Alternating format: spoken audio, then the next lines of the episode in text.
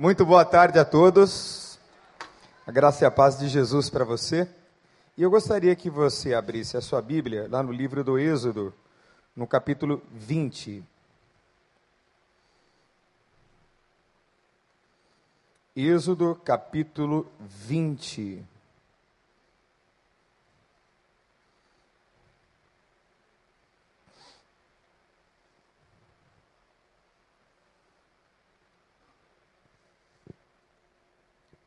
Êxodo capítulo 20, a partir do primeiro verso, diz assim: Então falou Deus todas essas palavras: Eu sou o Senhor teu Deus que te tirei da escravidão do Egito, não terás outros deuses diante de mim.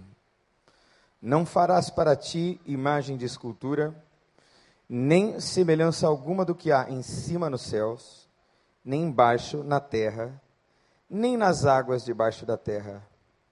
Não as adorarás, nem lhes darás culto, porque eu sou o Senhor, o teu Deus, Deus zeloso, que visita a iniquidade dos pais nos filhos, até a terceira e quarta geração daqueles que me aborrecem, e faço misericórdia até mil gerações daqueles que me amam e guardam os meus mandamentos. Até aí. Vamos fechar os olhos mais uma vez e orar? Vamos pedir a Deus que fale ao nosso coração. E para isso eu gostaria de deixar você um tempinho a sós com Deus.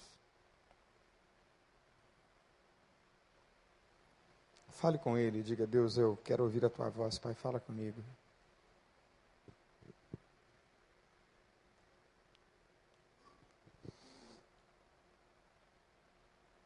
Obrigado, Senhor, por este momento em que vamos refletir sobre aquilo que a tua palavra tem a nos ensinar. Ajuda-nos, ó Deus, a uma aplicação sábia ao nosso viver rotineiro, diário, de tal forma, Senhor, que sejamos em tudo plenamente preparados para toda boa obra e que isto resulte em glória para o teu nome, Senhor. Obrigado mais uma vez, eu e teu filho Paulo te agradecemos junto com tua igreja pela chuva que cai. E te pedimos, ó Deus, que estas áreas mais vulneráveis da cidade sejam poupadas pela tua boa mão, no nome de Jesus, Senhor.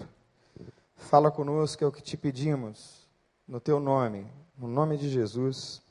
Amém. Irmão, a nossa igreja, a igreja do Recreio, Recreio, perdão, carrega três valores fundamentais e muito importantes que norteiam todas as nossas ações: fé, amor e serviço. E a ênfase nas mensagens, por hora, tem sido no serviço. E todos nós, ao apresentarmos a nossa vida como sacrifício vivo, santo e agradável a Deus, oferecemos também tudo aquilo que temos de melhor no coração, na alma, do ponto de vista dos nossos recursos financeiros, estamos ofertando a Deus tudo o que temos e tudo que somos. Todo aquele que se converteu e entregou a vida a Cristo passa a ser um servo. E eu gostei muito quando o pastor Vander falou esta semana que ele não gosta muito da palavra voluntário para definir aqueles que trabalham na igreja. Ele prefere, tanto quanto eu prefiro, a palavra servo. Todos nós somos servos. E o tempo todo, em quase que 100% das mensagens que são pregadas, de uma maneira ou de outra, nós somos desafiados para o serviço.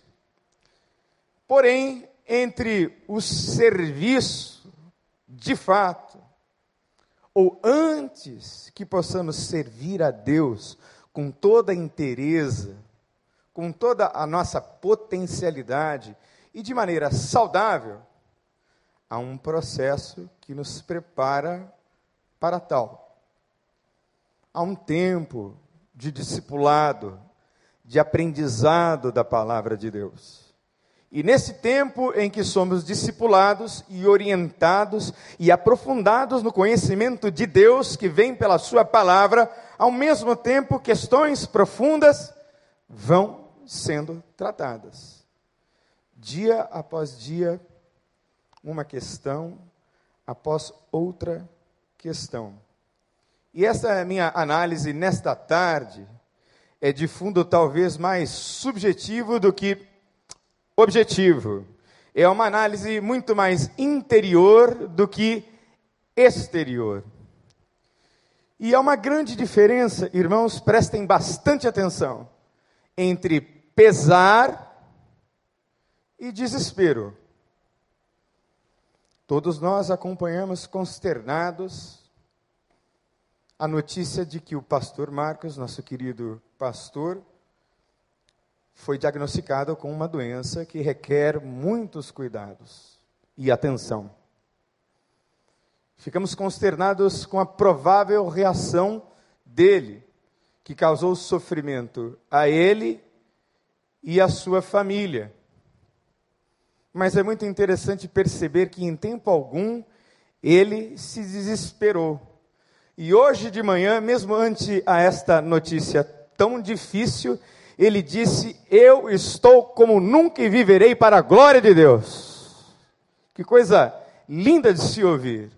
Porque apesar dos pesares no seu coração por essa situação de saúde delicada, ele mostra-se firme, como nas palavras dele mesmo, um coqueiro daqueles que têm fortaleza, batem o vento, vão até o chão, mas não se quebram. Então é possível que nessa nossa jornada ao lado de Deus tenhamos muitos pesares.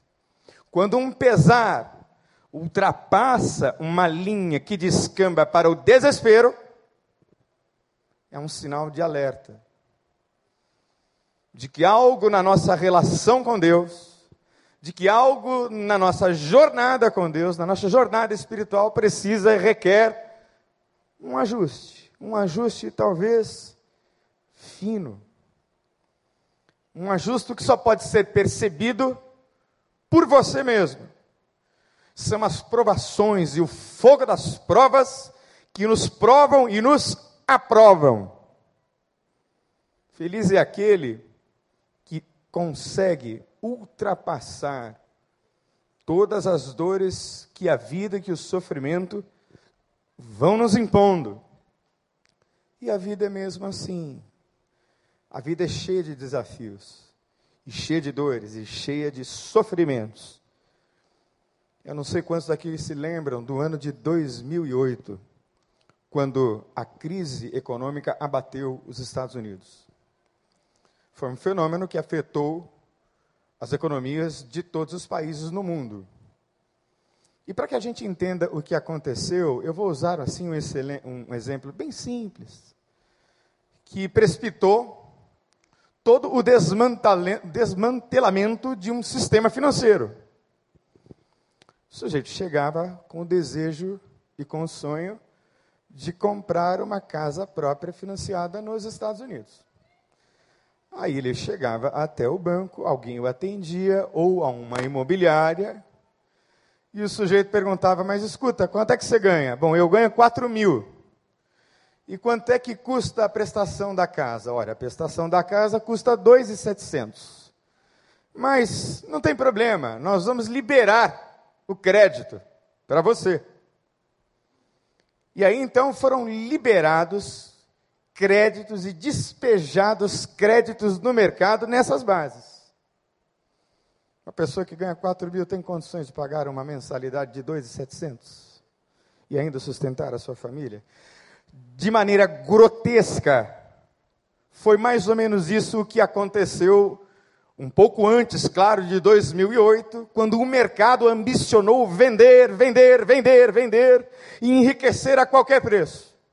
E muitos bancos e muitas imobiliárias acompanharam a mesma filosofia. E a coisa foi crescendo, foi crescendo, foi crescendo, e muitos daqueles que não podiam pagar pararam de pagar e começaram a devolver as casas, os patrimônios. Ora, banco não vive patrimônio. banco vive de dinheiro. E quando um banco não tem dinheiro, os bancos quebram. E quando muitos bancos quebram ao mesmo tempo, isso significa que há um mal, um câncer em todo o sistema. Foi isso que aconteceu nos Estados Unidos no ano de 2008. Uma das principais imobiliárias que entrou para a história como uma das pivôs desse terrível momento histórico que aquele país e que o mundo viveram, chama-se Freddie Mac. E o diretor geral dessa imobiliária se enforcou no porão de casa. O presidente de um outro banco executivo, Sheldon Good, uma outra imobiliária, no mesmo esquema. Esse rapaz entrou dentro do seu Jaguar.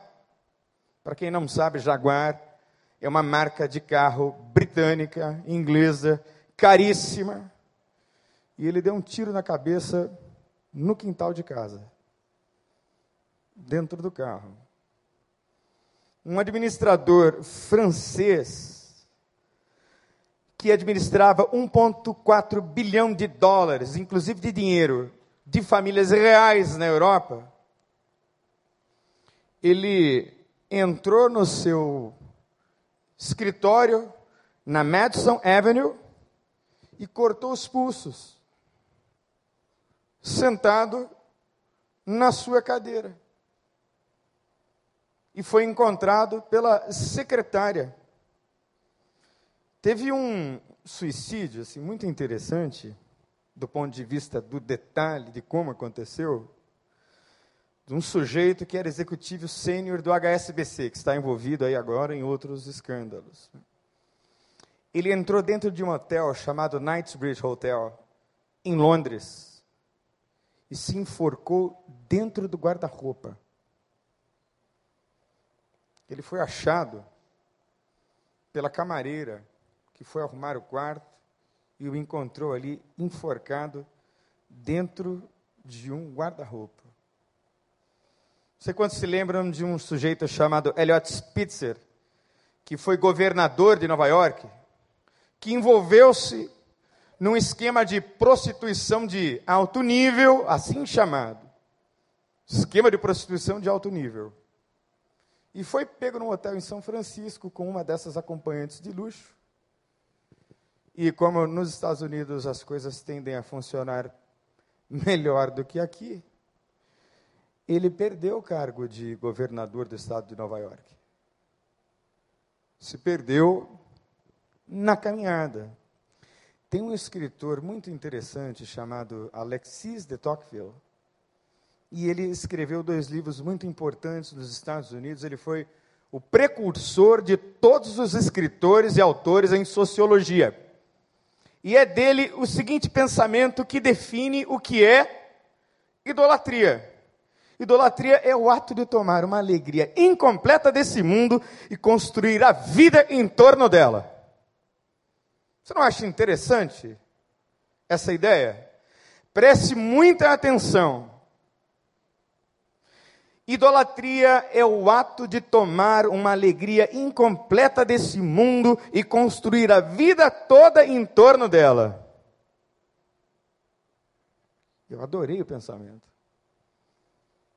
Idolatria é qualquer coisa que tome o lugar de Deus em sua vida. Qualquer coisa que tome o lugar daquilo que só Deus tem para oferecer. E ídolos, na verdade, são vícios espirituais que lenta e paulatinamente vão nos levando a males terríveis.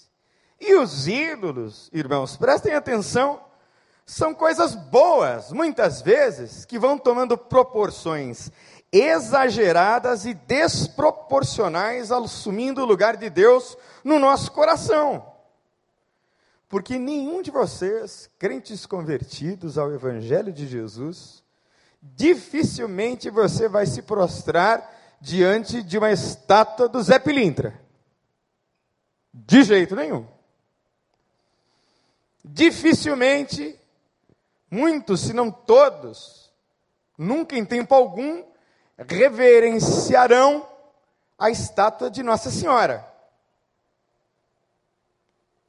Mas os ídolos sobre os quais eu quero falar, eles estão no coração. Quando você tem um ídolo, acontece mais ou menos o seguinte: preste atenção.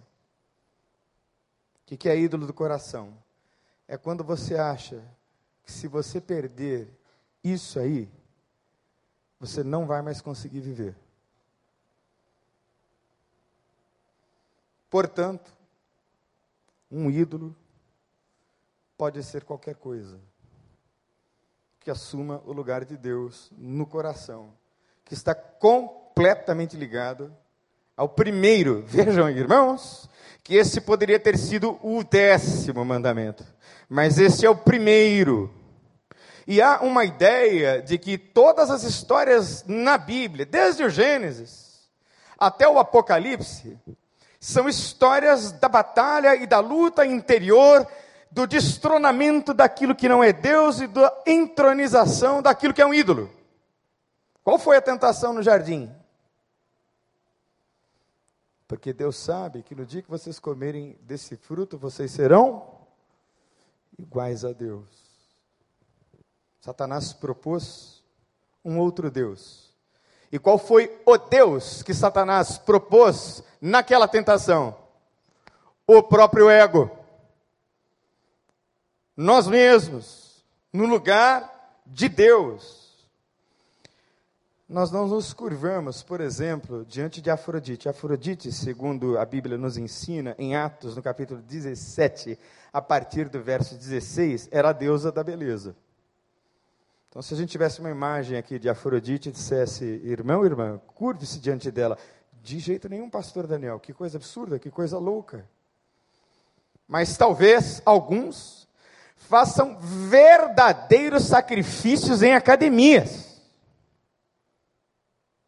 Usam roupas que parecem e se assemelham muito àquele material que aperta as linguiças que nós compramos no supermercado.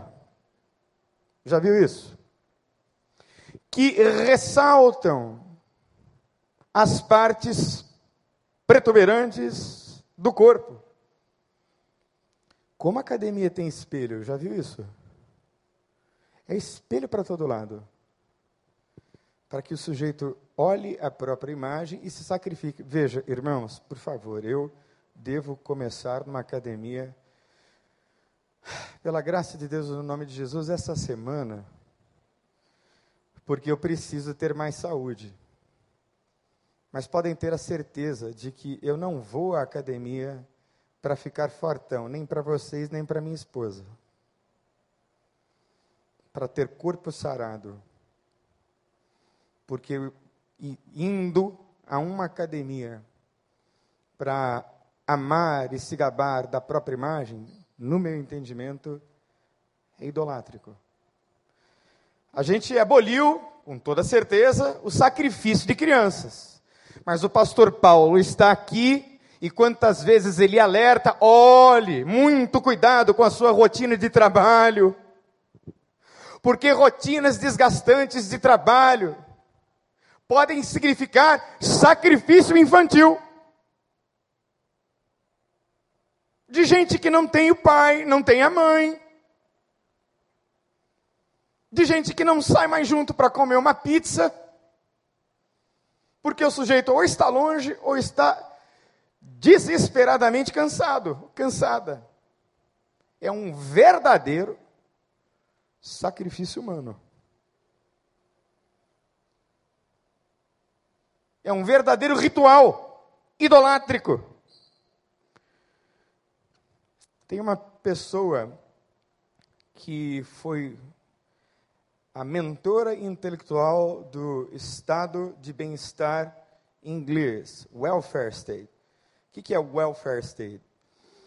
Ah, eu fui à Inglaterra algumas vezes e um amigo meu uma vez sofreu um acidente e ele foi atendido imediatamente num hospital de alto nível. Ninguém perguntou a ele onde ele morava, qual nacionalidade. Primeiro ele foi atendido. Depois começaram a fazer as perguntas. É bem parecido com o Brasil, não é verdade? Bem parecido com o que acontece aqui. E a Beatrice Webb, ela baseou as suas ideias num pensador francês chamado Jean-Jacques Rousseau. Porque Rousseau acreditava que todo homem era inatamente bom. E ela também. Por isso ela desenvolveu as ideias do estado de bem-estar social. Só que aí veio a Segunda Guerra Mundial, e a Segunda Guerra Mundial destroçou a ideia de que o homem era naturalmente bom, e ela se arrependeu e escreveu que o homem, na verdade, é orientado por um impulso mal, um impulso ruim.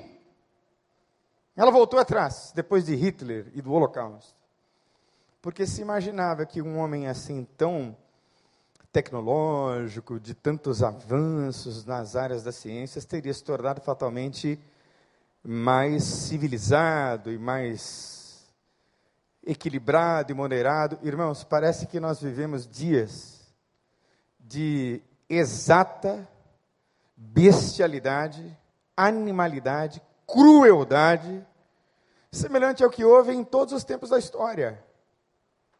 É um filósofo chamado John Gray, e ele trouxe a ideia de que o progresso é uma ilusão. A gente acha que a gente progrediu muito, mas permanecemos exatamente os mesmos animais terríveis e destrutivos e destrutivos de todos os tempos da história.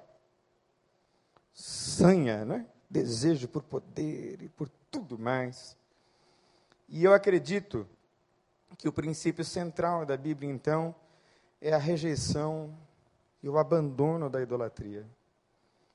E as histórias bíblicas provam isso. Tem uma coisa interessante sobre Abraão, que é apenas uma ideia, mas é uma ideia interessante.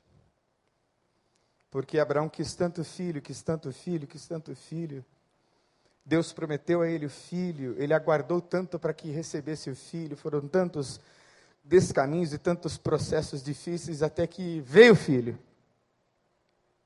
E o escritor, um autor chamado Tim Keller, quando escreveu um livro Falsos Deuses, ele escreveu que no coração de Abraão Isaac tinha tomado um tamanho e uma proporção maiores do que o próprio Deus. Por isso que Deus exige aquele sacrifício para que ele então colocasse Deus no lugar de Deus. No livro do profeta Ezequiel, capítulo 14, versos 3 a 4, diz assim: Filho do homem, esses homens ergueram ídolos em seus corações e puseram tropeços ímpios diante de si, devo deixar que me consultem? Irmãos, no nome de Jesus, alguns ídolos na alma e no coração precisam ser expulsos hoje, se houverem da tua vida, no nome de Jesus. Eles precisam sair daí. E esses ídolos, com toda certeza, do ponto de vista espiritual, estão na gênese, na base de processos depressivos, de processos ansiosos, de processos compulsivos, de todo tipo de desequilíbrio. Todo tipo de desequilíbrio emocional, social, seja ele em que dimensão for, decorre de um fato raiz é quando Deus deixou de ser o centro. É quando Deus deixou de ser de fato o Senhor.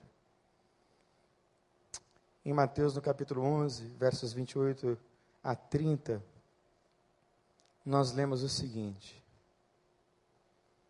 Venham até mim, todos vocês que estão cansados e sobrecarregados, e eu lhes darei descanso. Tomem sobre vocês o meu jugo e aprendam de mim, pois eu sou manso e humilde de coração, e vocês encontrarão descanso para suas almas, pois o meu jugo é suave e o meu fardo é leve.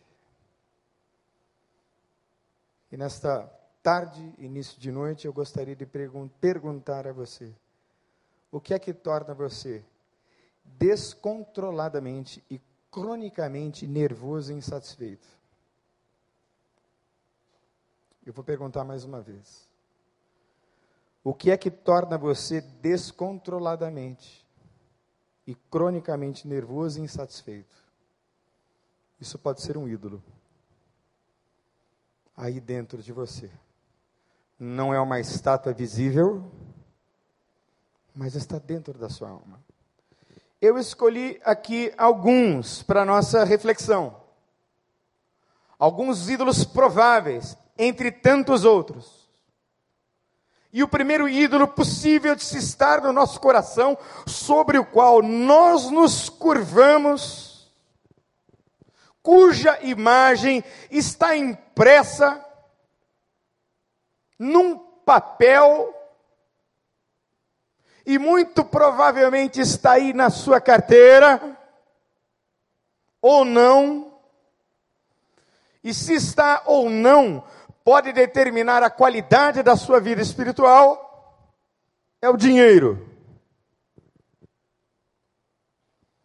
Quanta gente, irmãos, medindo a qualidade da sua vida espiritual pelo que Deus dá pelo que se tem, pelo que se acumula. John Wesley dizia o seguinte: você quer conhecer a qualidade da vida espiritual de qualquer cristão? Deixe-lhe que percam todas as riquezas. Irmãos, o dinheiro é literalmente, nas palavras de Jesus, um Deus rival, é mamon não podeis servir a Deus e a mamão. Você já parou para pensar quanto tempo você gasta para ganhar dinheiro? E quanto tempo você gasta para ler a Bíblia? Você já parou para pensar quanto tempo que você gasta na igreja? Ou no serviço a Deus? E quanto tempo você gasta se esforçando para acumular mais? Já parou para pensar Quanto tempo você anda envolvido em tantas coisas? E quanto tempo você tem para simplesmente estar com Deus? Irmãos, preste atenção. O dinheiro exige devoção.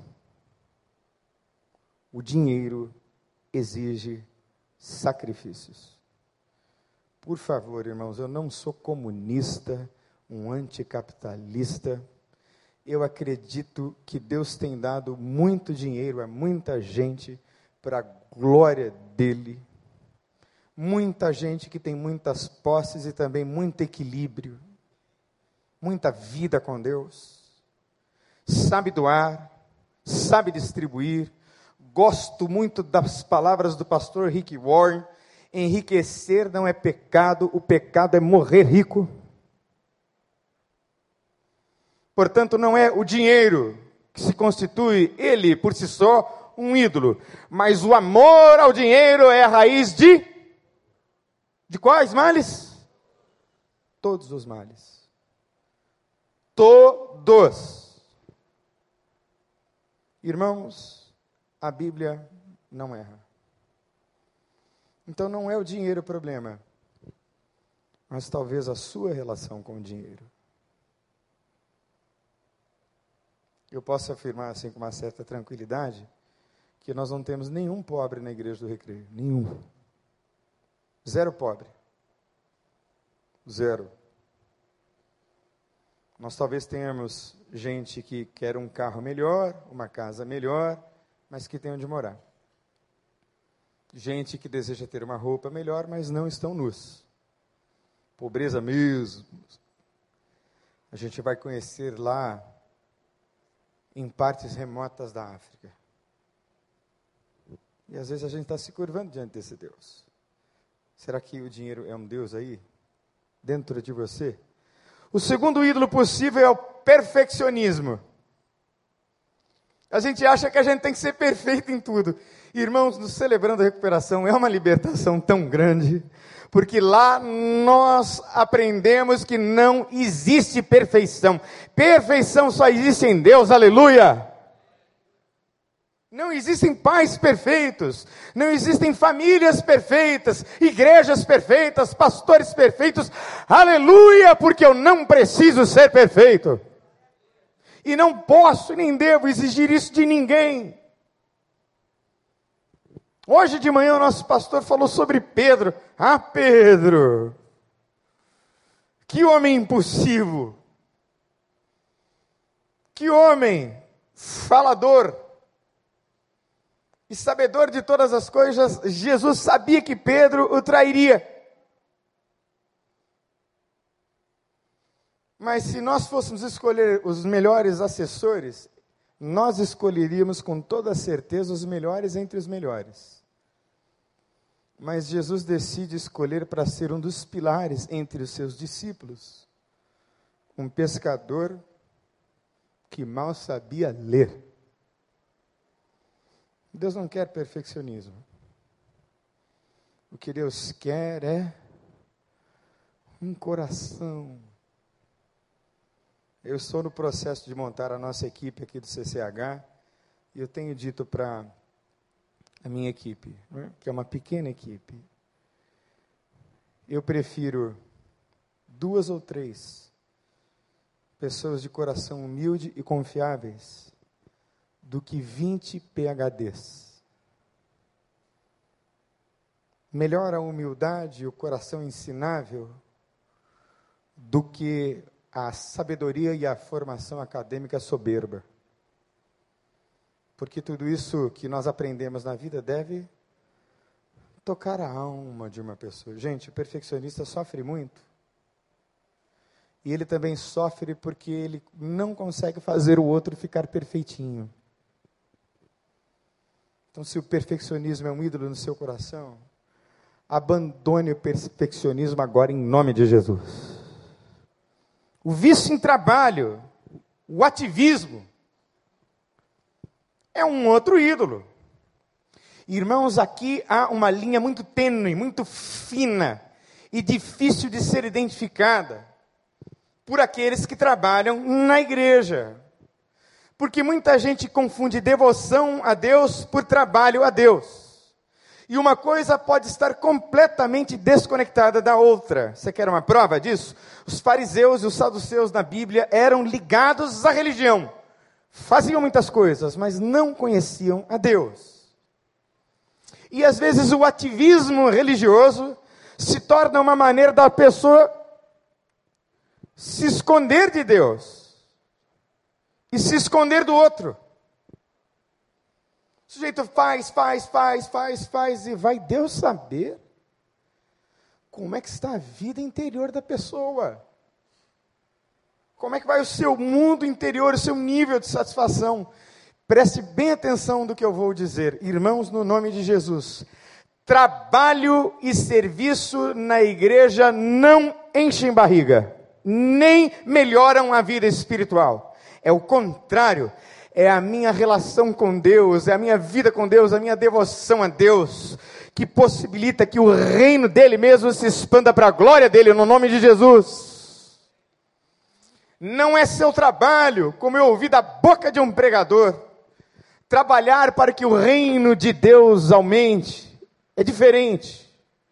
O seu trabalho é aprofundar a sua relação com Deus que na medida em que você aprofunda a sua relação com Deus, o reino ao redor de você acontece. E aí o trabalho ao Senhor não será um sacrifício. Vou na igreja trabalhar, meu Deus do céu, está cedo, é nove horas. Não, se você estiver ligado com Deus, se você estiver em genuína e verdadeira comunhão, se esse ídolo do ativismo, do vício pelo trabalho, tiver sido destronado, você vai acordar cinco horas da manhã e vai dizer: Aleluia, eu vou servir ao Senhor, meu Deus. Feliz da vida. Porque é o Espírito que está te movendo, e não a obrigação religiosa. Então, antes de servir, tem esse processo discipular. Qual é o ídolo do seu coração? Autoimagem, orgulho e reconhecimento. Gente, prestem atenção. A gente se preocupa muito com a nossa autoimagem. Demais. A nossa autoimagem é muito cara. É muito preciosa. Por que é que tanta gente evita subir, como dizem, às vezes jocosamente, nas salinhas do celebrando? Porque lá nas salinhas a gente abre o coração. A gente, a gente diz quem a gente é. Nós nos damos a conhecer. E é um desafio da mais profunda coragem sentar ali e abrir os damas do coração. Às vezes a gente quer preservar tanto a nossa imagem, e a preservação da autoimagem pode ser, em muitos casos, a raiz da hipocrisia. Porque você é obrigado a ser uma coisa que você não é uma pessoa, que você não é. Fica obrigado a sustentar isso. O orgulho.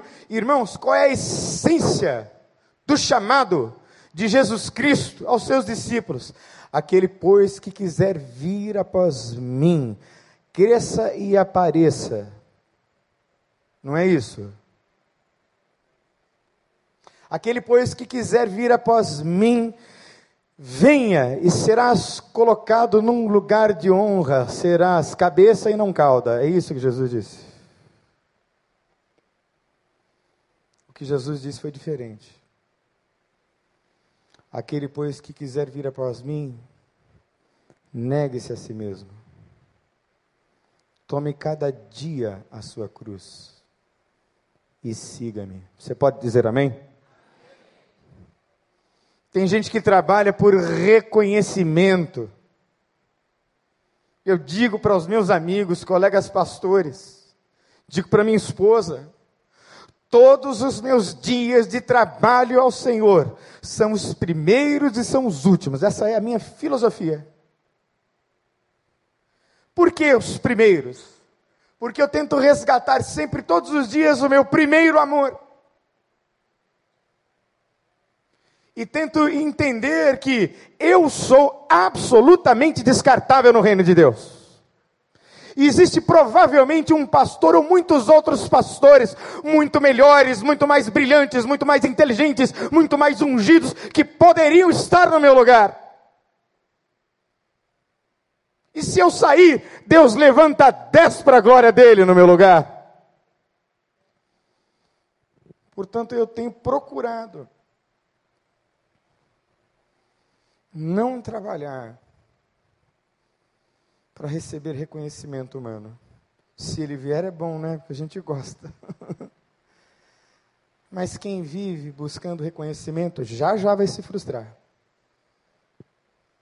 Vai abandonar a igreja, vai virar as costas para Deus. Irmão, presta atenção. Galardão é o reconhecimento que nós teremos na glória só na glória. Às vezes a gente vê alguém sendo aplaudido aqui, e lá de cima Deus está orando, dizendo: hum, hum, hum, não. Hum, hum. É sério isso. Então, se você quiser ser um servo, nunca trabalhe buscando reconhecimento. Porque com o Senhor está a tua recompensa, o teu galardão. Amém, povo de Deus? Tem gente que é viciada em controle. Já viu isso? É. Os americanos têm uma expressão interessante para isso. São control freaks, que é loucos por controle.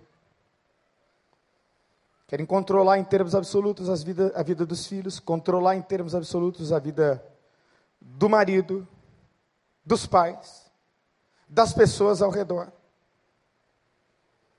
e vivem uma relação do tipo: olha, eu estou investindo em você, faça isso, faça aquilo. E quando o sujeito o decepciona, há um desespero total. Tem gente que diz: Eu não vou saber viver sem o meu filho. Eu não vou conseguir viver sem o seu, meu marido. Meu Deus, se eu perder esse emprego, como é que vai ser? Eu sei como será. Se você estiver firme na presença de Deus e o pior acontecer, o Senhor será contigo para a glória dele. Porque ele estará no trono, no centro.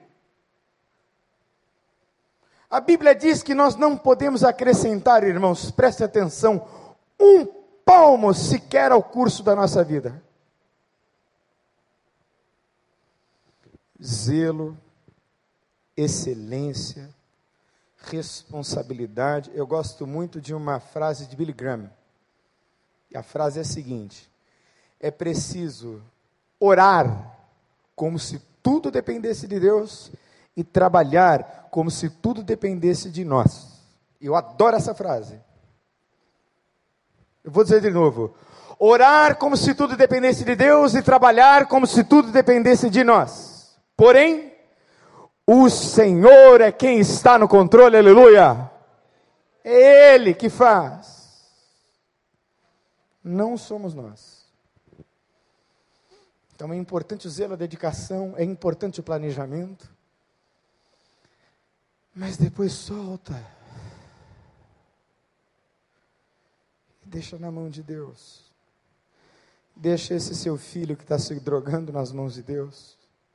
Deixa esse marido que é alcoólatra nas mãos de Deus. Deixa essa causa na justiça nas mãos de Deus. Deixa todo tipo de tormento, dor e sofrimento nas mãos de Deus. Derrube o ídolo da ansiedade hoje no nome de Jesus. E o último ponto para a nossa reflexão é um ídolo muito forte, irmãos é o ídolo da satisfação pessoal. Preste muita atenção no que eu vou dizer. Nós vivemos numa cultura. Existem diretores de colégio, professores aqui na nossa igreja que sabem muito bem o que isso significa. Na época em que eu estudava no Colégio Adventista, professor Luiz Waldvogel, nós fomos ensinados pelos meus pais e pelos professores que eles eram mestres. E nós lhes devíamos todo o respeito. Quando algumas notas disciplinares ou bilhetinhos, como eram carinhosamente chamados, vinham até os meus pais, os meus pais nunca suspeitavam da análise dos diretores e dos professores, mas desconfiavam muito de mim sempre. Sempre preferiram dar crédito aos diretores e professores e não a mim. E em 100% dos casos, os professores e diretores estavam certos.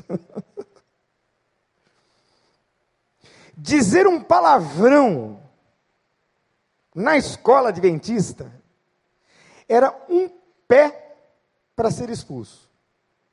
Mas um pezinho assim, ó, para ser expulso. Havia um respeito profundo à figura da autoridade. Infelizmente, no Brasil, irmãos, os nossos professores são tristemente desvalorizados. Dá vontade de chorar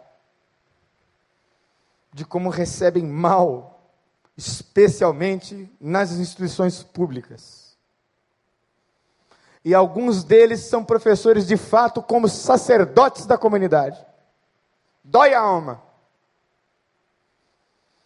Mas os alunatos de hoje, assim como os pais, ou os alunos, estão mais para clientes do que para educandos.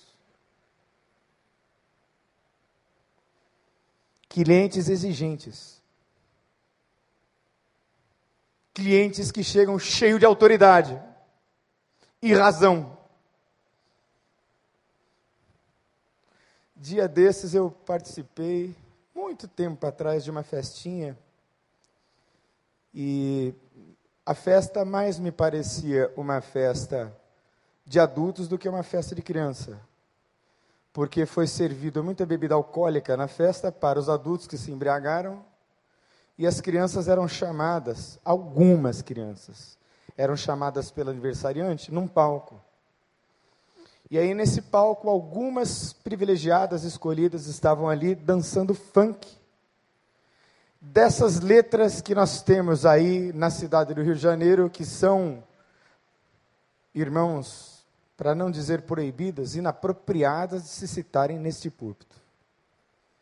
Crianças sendo sensualizadas e erotizadas, pais que furtam a inocência de seus filhos Essa é a cultura que nós vivemos. Porque Deus não está no centro. Sabe o que, é que está no centro? A satisfação pessoal.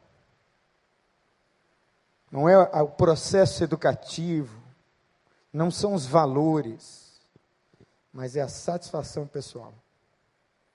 O eu, o meu, está aí como um ídolo. Deus está fora. E eu gostaria de, nesta tarde, início de noite, sugerir a você que, se houver ídolos como estes ou semelhantes a esses na sua alma, que eles fossem expulsos pela única pessoa que pode expulsá-los, que eles fossem derrubados pela única pessoa que pode derrubá-los, você mesmo. Para fechar, eu gostaria de dizer uma frase, um pensamento no qual eu acredito profundamente. Pode ser paradoxal, mas faz todo sentido. Preste muita atenção. Eu acredito nisso de todo meu coração, irmãos. Eu e você não fomos criados para sermos felizes. A busca pela felicidade é genuína. E ela deve ser feita com todo zelo e ética, de maneira correta mas nós somos criados para a glória de Deus. Se eu viver para a glória de Deus, consequentemente serei feliz. Porque Deus está no centro. Tudo começa e termina em Deus. O apóstolo Paulo diz que nós somos criados para o louvor da sua glória, aleluia. E é nisso que reside o segredo da nossa felicidade. De todo o resto. Tem algum ídolo aí? Então eu queria que você, só você, colocasse ele para fora agora em nome de Jesus. Vamos fazer isso? Feche os olhos. Será que a gente pode cantar aquela primeira música? Venha o teu reino. Gente, como eu gosto daquela música para a gente já caminhar para o final.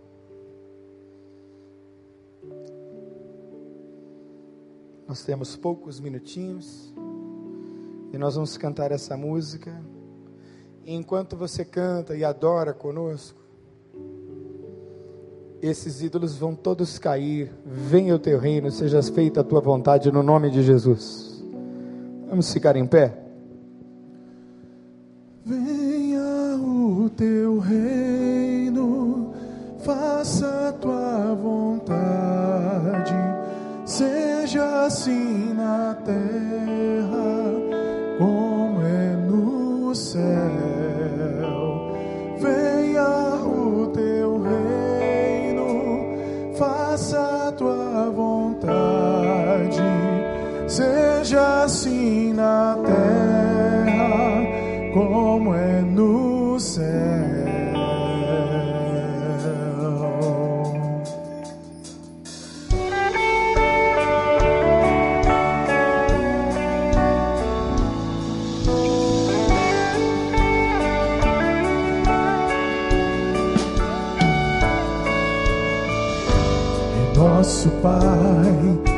teu nome seja mantido santo venha o teu reino.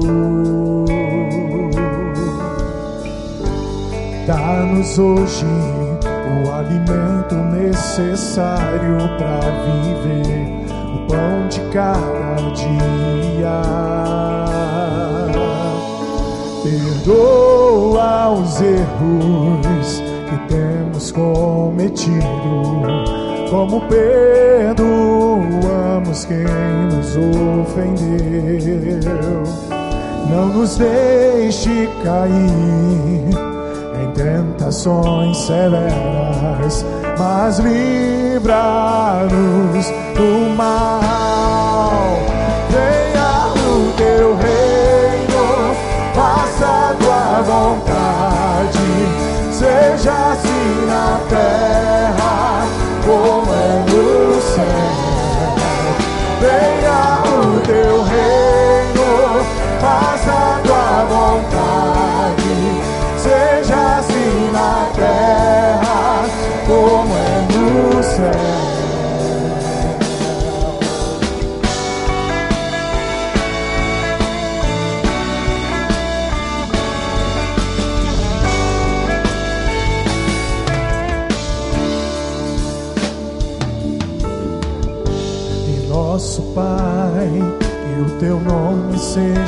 mantido santo.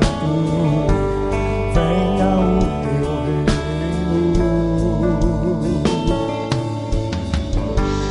Dá-nos hoje o alimento necessário para viver, o pão de cada dia.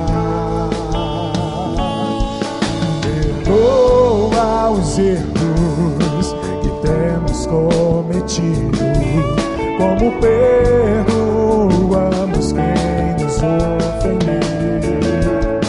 E não nos deixe cair em tentações severas, mas livra-nos do mal. Venha o teu reino, faça a tua vontade, seja assim na terra como é no céu.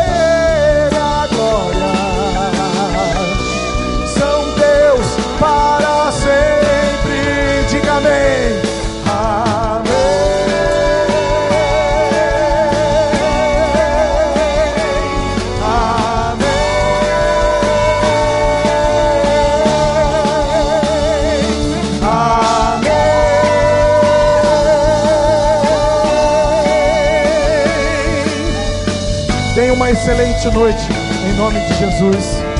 Amém. Nós já oramos cantando, agora recebamos a bênção do Senhor. Que o Senhor te abençoe e te guarde. Que o Senhor faça resplandecer o seu rosto sobre ti e tenha misericórdia de ti. Que o Senhor sobre ti levante o seu rosto e te dê a paz. Deus abençoe, boa semana.